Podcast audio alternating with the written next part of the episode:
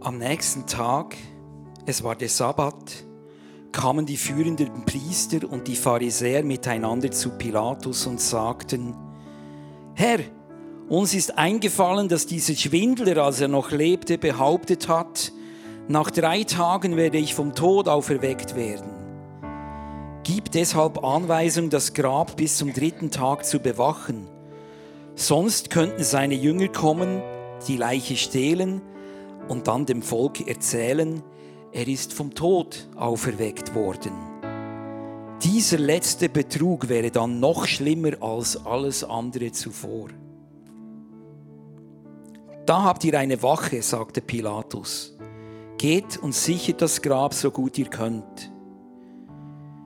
Sie gingen also zum Grab und versiegelten den Stein, der den Eingang zur Grabkammer verschloss.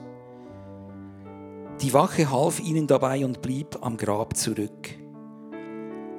Als der Sabbat vorüber und der Sonntag angebrochen war, kamen Maria aus Magdala und die andere Maria, um nach dem Grab zu sehen. Da bebte plötzlich die Erde, denn der Engel des Herrn kam vom Himmel herab, trat an das Grab, rollte den Stein weg und setzte sich darauf. Er leuchtete wie ein Blitz und sein Gewand war schneeweiß. Als die Wächter ihn sahen, zitterten sie vor Angst und fielen wie tot zu Boden. Der Engel sagte zu den Frauen, ihr braucht keine Angst zu haben. Ich weiß, ihr sucht Jesus, der ans Kreuz genagelt wurde. Er ist nicht hier. Er ist auferweckt worden, so wie er es angekündigt hat. Kommt her und seht die Stelle, wo er gelegen hat und jetzt geht schnell zu seinen Jüngern und sagt ihnen, Gott hat ihn vom Tod auferweckt. Er geht euch voraus nach Galiläa, dort werdet ihr ihn sehen. Ihr könnt euch auf mein Wort verlassen. Erschrocken und doch voller Freude liefen die Frauen vom Grab weg.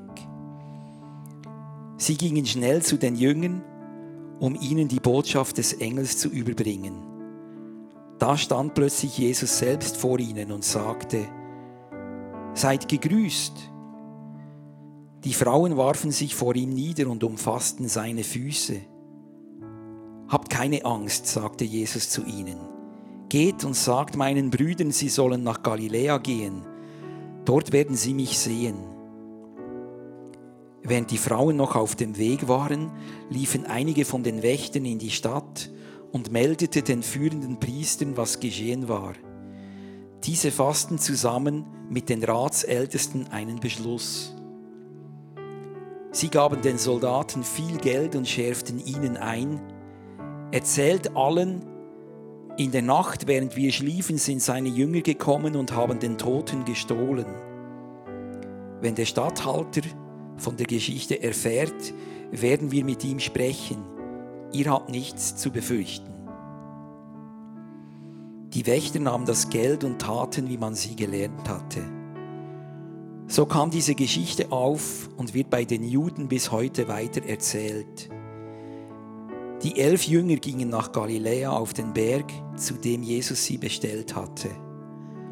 Als sie ihn sahen, warfen sie sich vor ihm nieder, doch einige hatten auch Zweifel Jesus trat auf sie zu und sagte, Gott hat mir die unbeschränkte Vollmacht im Himmel und auf der Erde gegeben. Darum geht nun zu allen Völkern der Welt und macht die Menschen zu meinen Jüngern und Jüngerinnen.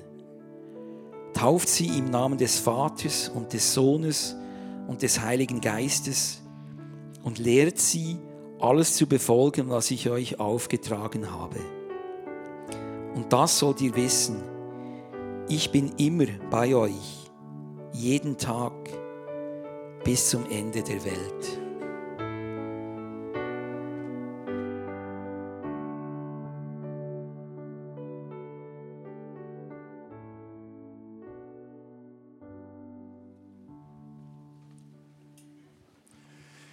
Die letzten zwei Gottesdienste, die waren ja geprägt von unserer Filmserie von der Spiegelgasse 10.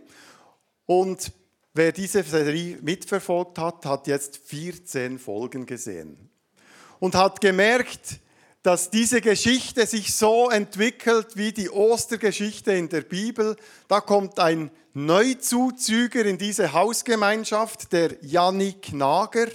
Habt ihr es gemerkt? JN, Jesus von Nazareth, Jannik Nager, hat irgendwie einen Zusammenhang.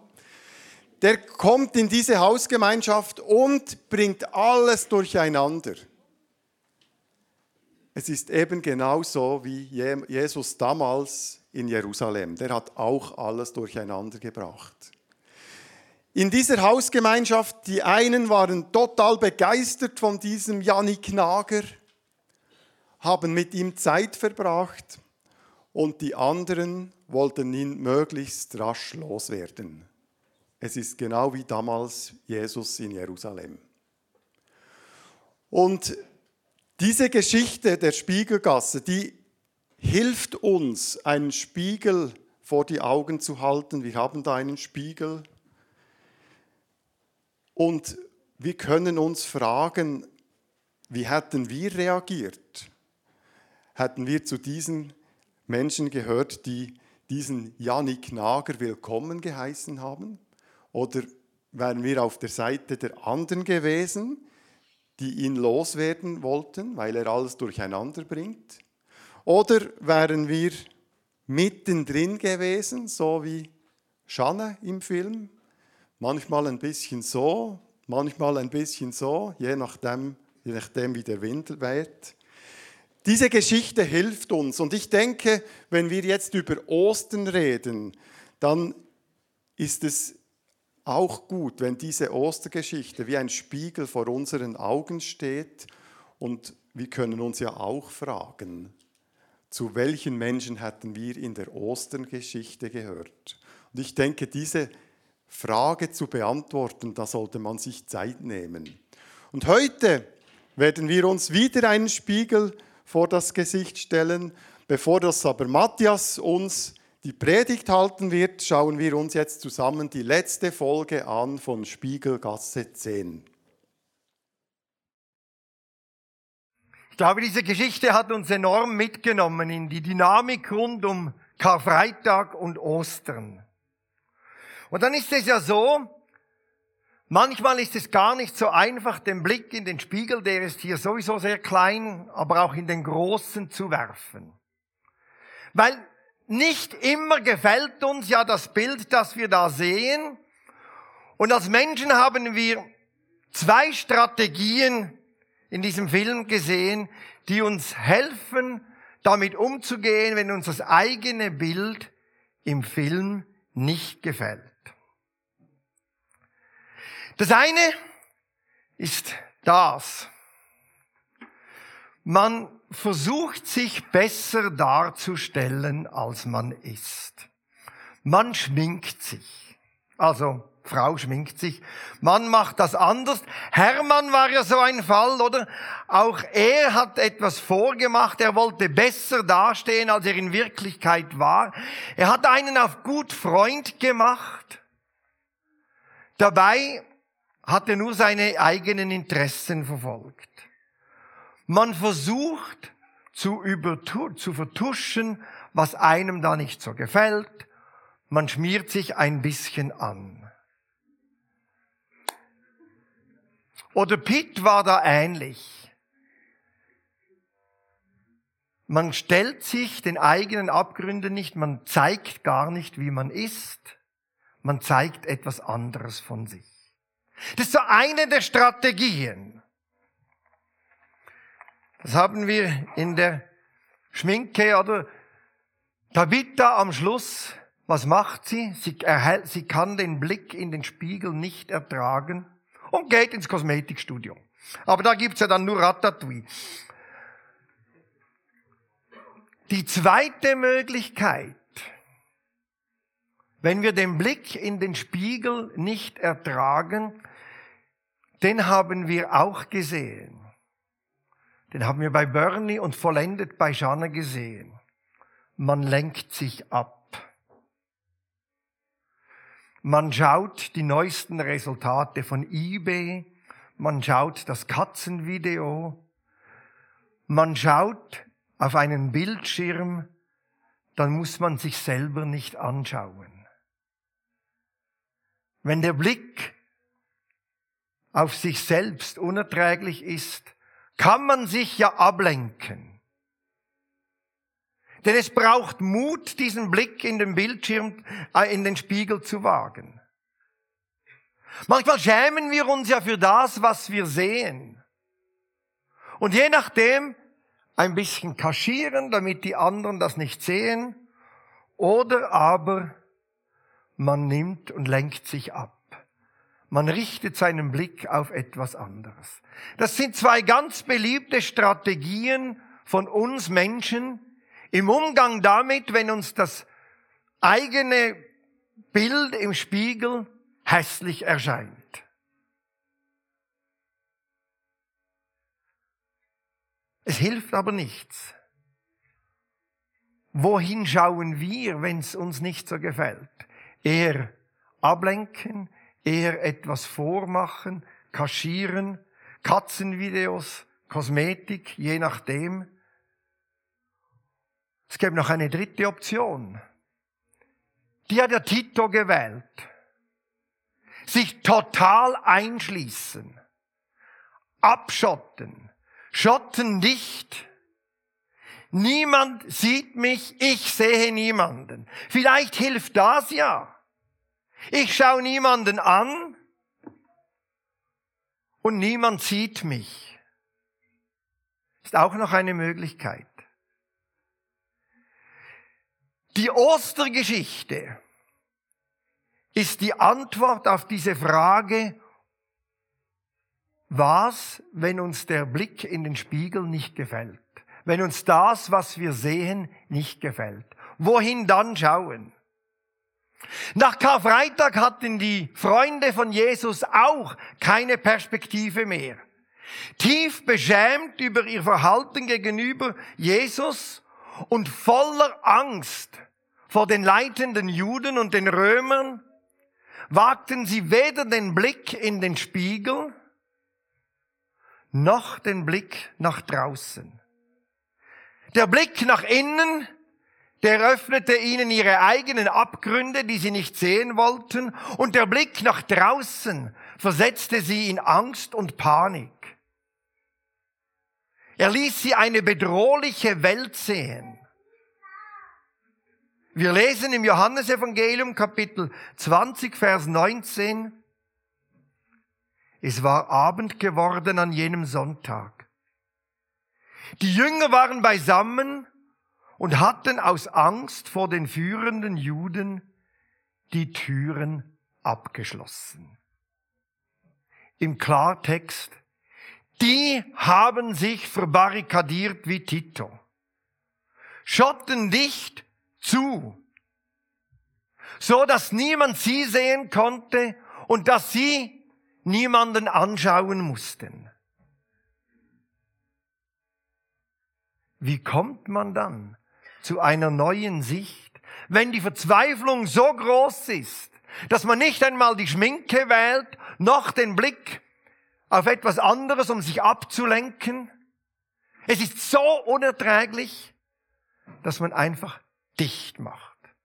Zu. Unerreichbar. Für sich selber, für alle anderen. Wie kommt man zu einer neuen Sicht, wenn man nichts überspielen kann und keine Ablenkung mehr hilft? Und in beidem sind wir Weltmeister als Menschen. Und diese Frage beantwortet die Ostergeschichte folgendermaßen. Es geht weiter im Kapitel 20 vom Johannesevangelium. Die Jünger verbarrikadiert, verschlossen. Da kam Jesus, trat in ihre Mitte und sagte, Friede sei mit euch. Dann zeigte er ihnen seine Hände und seine Seite. Als die Jünger den Herrn sahen, kam große Freude über sie. Noch einmal sagte Jesus zu ihnen, Friede sei mit euch. Wie der Vater mich gesandt hat, so sende ich nun euch. Dann hauchte er sie an und sagt, empfangt den Heiligen Geist. Wenn ihr jemand die Vergebung seiner Schuld zusprecht, ist die Schuld auch von Gott vergeben worden.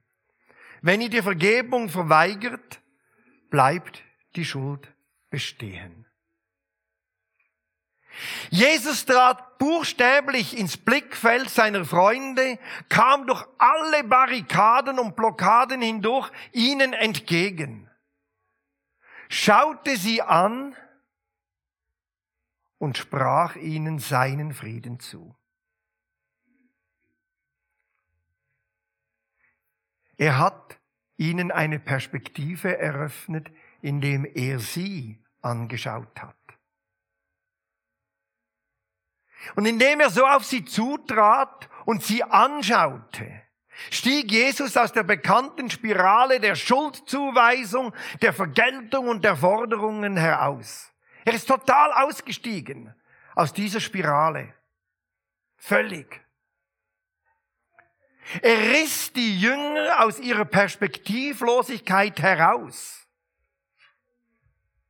indem er sie anschaute und ihnen seinen Frieden zusprach. Mehr noch,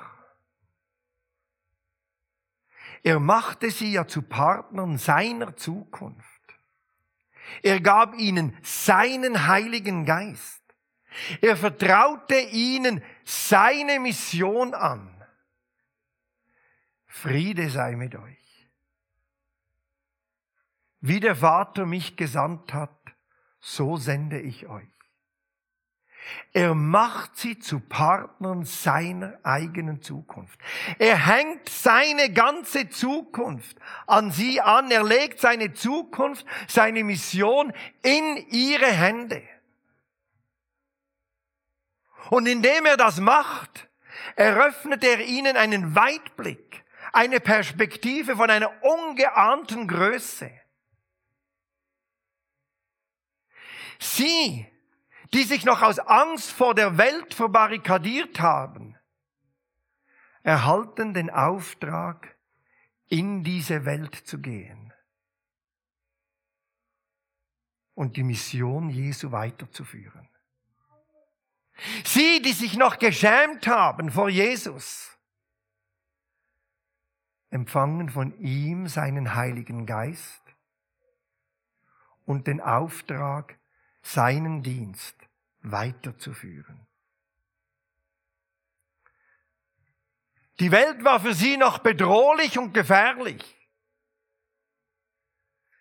Sie, die Angst davor hatten, verurteilt und gerichtet zu werden, entweder von den führenden Juden, den Römern oder vielleicht gerade vor Gott selber, den sie verraten haben, erhalten die Autorität, anderen Menschen Schuldvergebung zuzusprechen. Und da, wo nötig, Vergebung vorläufig noch zurückzuhalten, damit die Menschen auch eine wirklich neue Sicht für ihr Leben erhalten und wirklich frei für die Zukunft des Auferstandenen werden.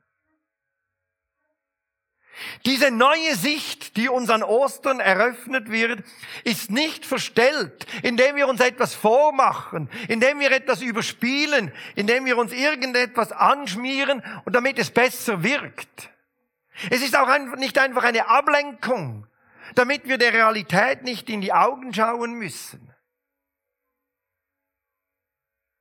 Es ist ein Blick der Versöhnung und des Friedens. Wenn uns das, was uns im Spiegel nicht gefällt, nicht erträglich ist, hilft uns nur ein versöhnter Blick Gottes auf unser Leben, indem er uns zu seinen Partnern macht. Es ist der Blick eines versöhnten und befreienden Lebens, das den Tod überwunden hat. Und es beginnt damit, dass wir uns diesem Blick Jesu aussetzen, der uns entgegentritt. Wir müssen ja nicht einmal zu ihm gehen. Er kam durch die Barrikaden der Jünger hindurch, durch das, was wir zu haben, kommt er auf uns zu und wir dürfen uns dann diesem Blick aussetzen. So wie es ja dann Pitt gemacht hat. Der Blick Jesu ruht auf uns. Ist ein Blick der Hoffnung, des Friedens und der Zukunft. Das ist kein Vorwurf. Da kommt nicht zuerst mal, ja, also darüber müssen wir dann noch zuerst reden, bevor wir zwei da weiter miteinander kutschieren. Es geht ja gar nicht, was da gelaufen ist. Nichts. Auch nicht, ah, nun habe ich dein wahres Gesicht, dein ungeschminktes Gesicht gesehen und es gefällt mir überhaupt nicht, mit dir habe ich nichts mehr zu tun. Nichts. Friede sei mit euch. Wie mich der Vater gesandt hat, so sende ich euch. Und er hauchte sie an, empfanget Heiligen Geist. Indem Jesus uns seinen Auftrag erteilt, drückt er aus, dass er an uns glaubt, dass er weiter mit uns leben möchte, auch über unser Versagen hinaus. Seine Geschichte mit uns endet nicht mit unserem Versagen, sie geht weiter. Und dieser Auftrag, den Jesus seinen Jüngern gibt, hat ja nichts mit Pflicht, Zwang oder Druck zu tun, etwas tun zu müssen. Ausdruck seines Vertrauens, seiner Versöhnung. Es ist der Ausweg aus unseren verrammelten Türen, die ja von innen her verrammelt und verschlossen sind. Es ist der Weg in die Freiheit. Es ist der Ausweg aus der Ablenkung der Banalität. Eine Ablenkung, die sich mit einem derart banalen Leben zufrieden gibt. Die sich zufrieden gibt, dem Leben zuzuschauen, statt es selber zu leben. Das ist die Freiheit Jesu Christi. Es ist die Befreiung uns zeigen zu können, wie wir sind und zu wissen, dass Ja Gottes ruht auf uns.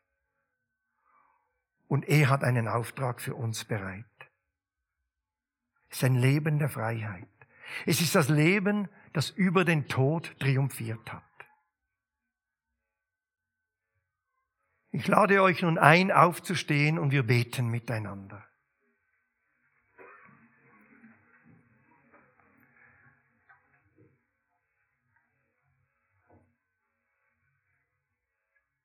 Jesus, an Ostern hast du uns das Leben eröffnet. Entriegle unsere Herzen, damit wir deine Osterbotschaft hören und dir vertrauen. Sperre alle trüben Gedanken aus. Alles, was uns ängstigt, alles, was uns verzweifeln lässt, sei es an uns oder um uns herum. Öffne unseren Blick für die Freude und die Versöhnung, mit der du uns anschaust. Du Auferstandener, nimm uns mit in deine Zukunft. Eine Zukunft ohne Vorwürfe, ohne Angst und Tränen. Denn du wohnst mit deinem Geist in uns. Amen.